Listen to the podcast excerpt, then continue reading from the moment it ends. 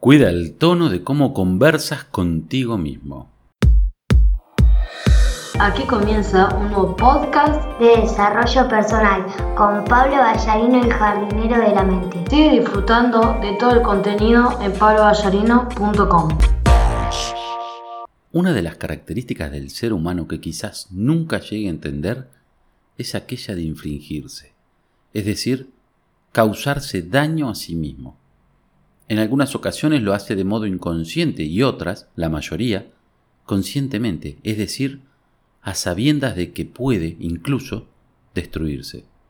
Sin embargo, lo hace una y otra vez y otra más, y de formas tan diversas como es posible.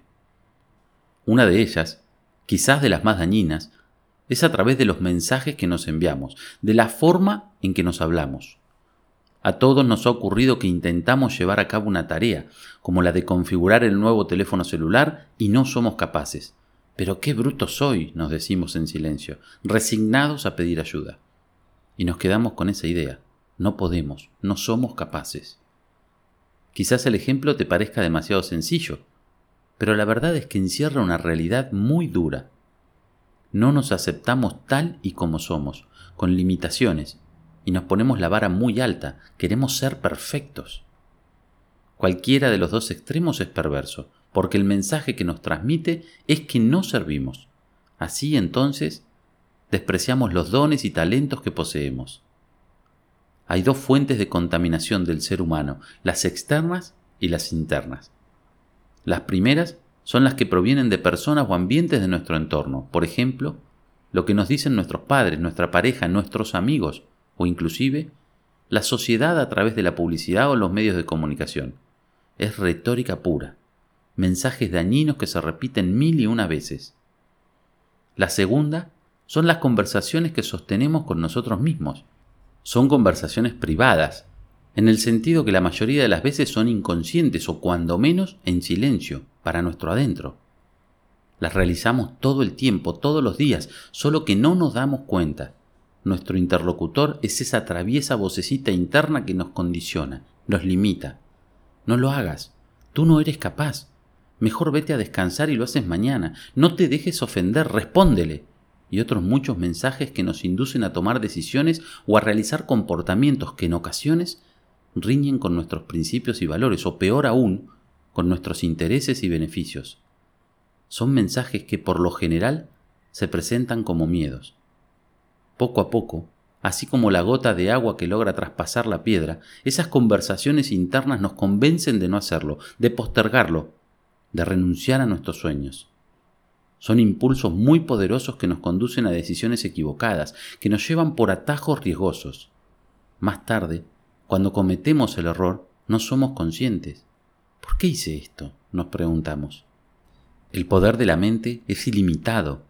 Quizás lo sabes, y tiene una característica especial, es obediente, muy obediente. Por eso debemos aprender a ser precavidos con los mensajes que le enviamos, porque la mente no procesa nada, recibe y acumula. Luego, cuando nos enfrentamos a una situación similar a la que generó ese mensaje, emite una respuesta acorde de manera automática. Un día, por ejemplo, en tu niñez, Mientras jugabas en la pileta con tus hermanos y otros familiares, sufriste un ataque de pánico y casi te ahogas. Desde entonces, le tienes fobia a las piscinas y también al mar. Y muchos años después, durante unas vacaciones, no puedes disfrutar del mar porque hay algo dentro de ti que te dice que es peligroso, que puedes sufrir un accidente. No sabes qué es. Quizá ni siquiera recuerdas aquel episodio de cuando eras niño, pero en tu mente está grabado el mensaje. Funciona de la misma manera cuando, por ejemplo, tomas un curso de idiomas porque quieres aprender inglés, pero no lo apruebas. No sirvo para esto, te dices de manera categórica y de inmediato tu mente incorpora la idea de que no puedes ser bilingüe. ¿Entiendes cómo funciona? El poder de la mente es ilimitado, repito, y suele ser perverso cuando lo programamos con mensajes negativos, dañinos, tóxicos. Lo positivo porque siempre hay algo positivo, así como toda moneda tiene dos caras, es que también puedes programar tu mente para lo constructivo, puedes condicionarla para que te ayude a tomar decisiones correctas. No es que la mente sea una enemiga, como algunas personas creen, porque la mente en esencia no es positiva o negativa. Depende de cómo la programes, depende de qué clase de mensajes le envíes.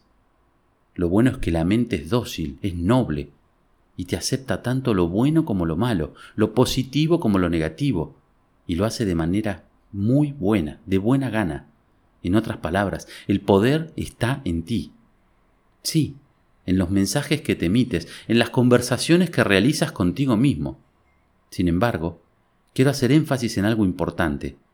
A diferencia de lo que la mayoría de las personas cree, no se trata de decirte que eres el mejor, que sí puedes, que eres invencible, que son mensajes que no sufren efecto estos. La mente es dócil y noble, como ya lo mencioné, pero no te creas que es boba. ¿Cómo es entonces? A través de las autoafirmaciones. ¿De qué se trata esto? Del convencimiento de lo que tienes, de lo que eres, de tus dones y talentos, de tus habilidades y capacidades, así como también de tus limitaciones consiste básicamente en imaginar situaciones agradables futuras y conversar con nosotros mismos en segunda persona, tú.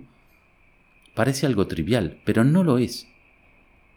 La clave está en qué significado tiene esa situación para ti.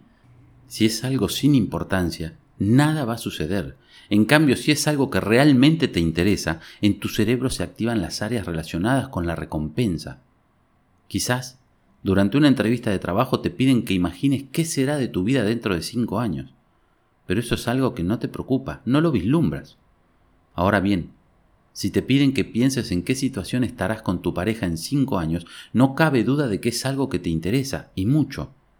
Porque vislumbras una familia feliz, tus hijos pequeños, un bienestar, en fin.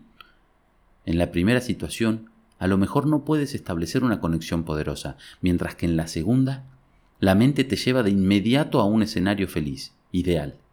Esto, según algunas investigaciones científicas, nos aporta una energía extraordinaria a la hora de tomar decisiones importantes. ¿Por qué? Por el poder de la autoafirmación. Nos vemos en una situación futura en condiciones favorables y entonces podemos hallar de manera más sencilla la salida a ese laberinto en el que nos hallamos en el presente.